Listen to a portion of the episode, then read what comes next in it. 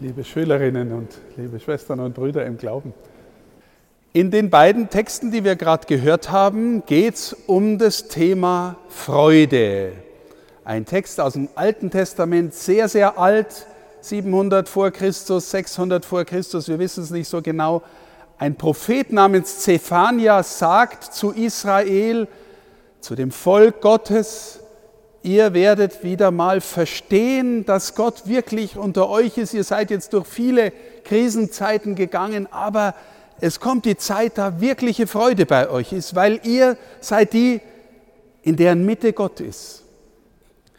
Und im Evangelium haben wir gerade eine wunderbare Szene gehört zwischen zwei schwangeren Frauen. Maria, die Mutter Jesu, hat erfahren vom Engel, dass sie schwanger wird und dass ihre Verwandte Elisabeth, die ein bisschen entfernt wohnt, schon länger ein Kind erwartet als sie. Und sie läuft, wie es heißt, ins Bergland von Judäa, wo die Elisabeth wohnt. Und sie erkennen einander. Die Elisabeth sagt, wer bin ich, dass die Mutter meines Herrn zu mir kommt? Die versteht schon irgendwas, dass da was ganz Großes ist Geheimnisvolles passiert. Und gleichzeitig das Kind im Bauch von der Elisabeth fängt vor Freude an zu springen, weil es die Stimme von Maria hört. Das Kind im Bauch von der Elisabeth ist Johannes der Täufer. Der wird nachher der Vorläufer sein von Jesus und der auf ihn hinweist. Freude, große Freude kommt in beiden Texten zum Ausdruck und ich möchte mit euch echt über Freude nachdenken. Und zwar Freude, die was anders bedeutet als Spaß. Jeder von euch hat immer wieder viel Spaß, sogar in der Schule. Ja, mit Freundinnen beieinander sein, vielleicht Späße machen, auch mit euren Lehrerinnen und Lehrern, vielleicht irgendwie weiß ich was, Gaudi haben, Freizeit verbringen. Ganz viele Dinge, die uns Spaß machen.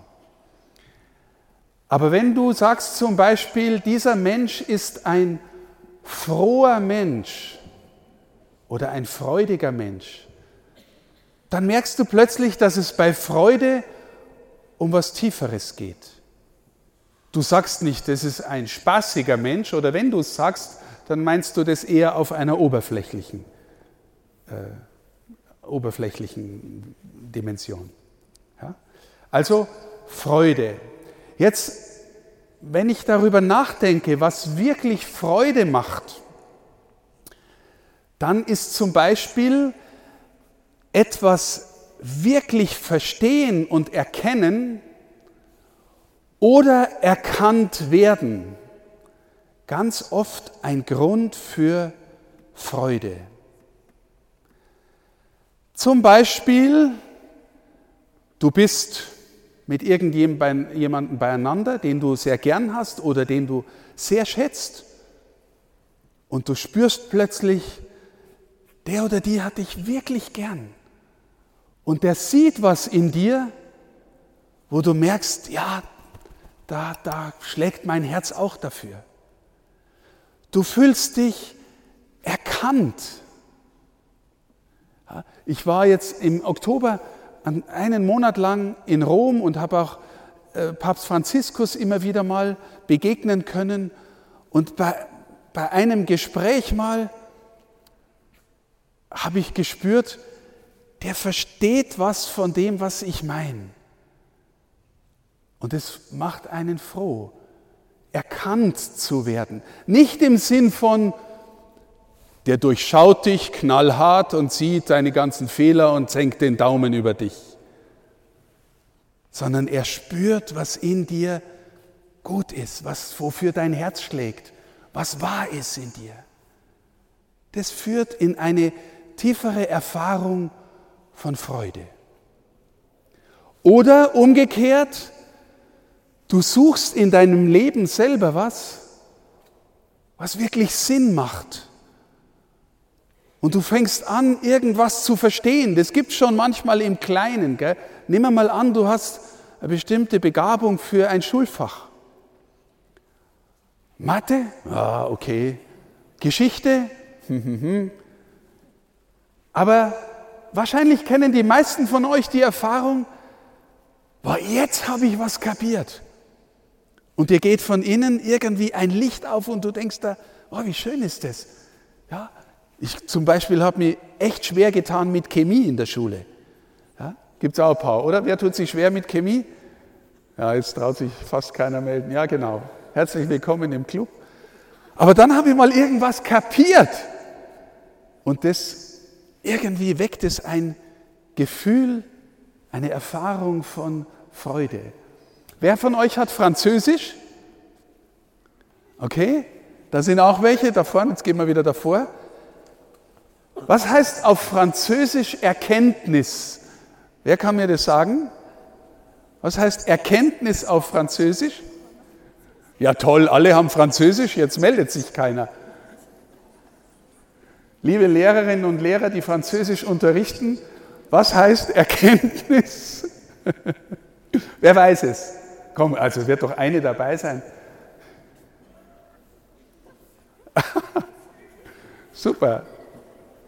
Was heißt, soll ich es euch sagen, oder? Ich sage es euch, okay. Also Erkenntnis heißt auf Französisch Connaissance. Connaissance. Äh, äh, haben wir doch gewusst, oder? Connaissance. Aber wisst ihr, warum ich das Wort so gern habe? Weil das bedeutet eigentlich mit. Con heißt mit, lateinisch cum, mit. Und Naissance, was heißt Naissance eigentlich? Geburt mit Geburt. Ah, ist das komisch. Connaissance heißt mit Geburt. Aber was will das sagen? Das will sagen, wenn du mal wirklich was erkannt hast in deinem Leben, wenn du wirklich was verstanden hast, dann fängt irgendwas neu in dir an. Und wenn du, hm, ja, wenn das auch noch was Bedeutsames ist, was dir Freude macht, dann merkst du vielleicht, wie das dein Leben verändert. Und jetzt erst möchte ich mit euch darüber nachdenken, was eigentlich Weihnachten bedeutet. Sehr persönliches Zeugnis. Ich habe wirklich mein Leben lang, seit ich denken kann, mich gefragt, wofür bin ich eigentlich da? Was bedeutet dieses Leben? Dass ich, weiß ich was, irgendwie einen Beruf habe, dass ich studiere, dass ich vielleicht mal Familie gründe, ich weiß es nicht. Aber was bedeutet es in der Tiefe? Und zwar so, dass es Freude macht. Habe ich erkannt, was in meinem Leben wirklich Freude macht. Und jetzt kommt der Sinn von Weihnachten. Wisst ihr, dass wir auf das Ereignis zugehen, dass wir das immer wieder feiern, was das bedeutendste Ereignis ist, das jemals in der Menschheitsgeschichte stattgefunden hat. Wenn das stimmt, was wir glauben, und ich glaube das wirklich, dann ist Gott selber in Jesus erschienen. Und warum ist er erschienen? Dass er uns zu Herzen geht, dass wir mit ihm wieder Verbindung haben, dass wir in unserem Leben erkennen, woraus die Quelle aller Freude kommt. Wenn du ihn dir ans Herz gehen lässt, wenn du dich von dem Kind in der Krippe berühren lässt und irgendwie auch nur ansatzweise anfängst zu verstehen, wer das ist, dann geht hoffentlich etwas von Connaissance in dir auf dass irgendwie in deinem Herzen, wo du denkst, er ist es. Wenn ich mit ihm unterwegs bin und bleibe, dann darf ich glauben, was die Bibel mir erzählt, was der Glauben mir erzählt. Was erzählt er denn über dich? Der Glaube erzählt über dich, dass du sein geliebtes Kind bist, dass du geliebtes Kind Gottes bist dass Gott dich gern hat, als wärst du der einzige Mensch auf der Welt. Du bist im Verhältnis zu Gott kein Waisenkind. Er liebt dich. Und weißt du was? Er hat dich mehr erkannt als die, die dich am meisten lieben in der Welt. Er erkennt dein Herz besser als jeder Mensch, den du auch noch gern hast. Und wenn du dich erkannt fühlst, dann berührt es vielleicht auch etwas von der Freude in dir. Und dann lernst du vielleicht auch dich selber besser verstehen, als du dich jetzt verstehst. Wisst ihr, Weihnachten dreht sich um Geschenke. Ja, klar, ist schön, dass ihr Geschenke bekommt und vielleicht auch anderen Geschenke macht. Aber wir glauben, dass dieses Kind das Geschenk unseres Lebens ist. Und er will, dass wir füreinander Geschenke werden. Und dass wir in die Freude finden. Paulus sagt, der große Apostel Paulus sagt, wer in Christus ist, sich von ihm berühren lässt, das ist wie wenn man neu geboren wird.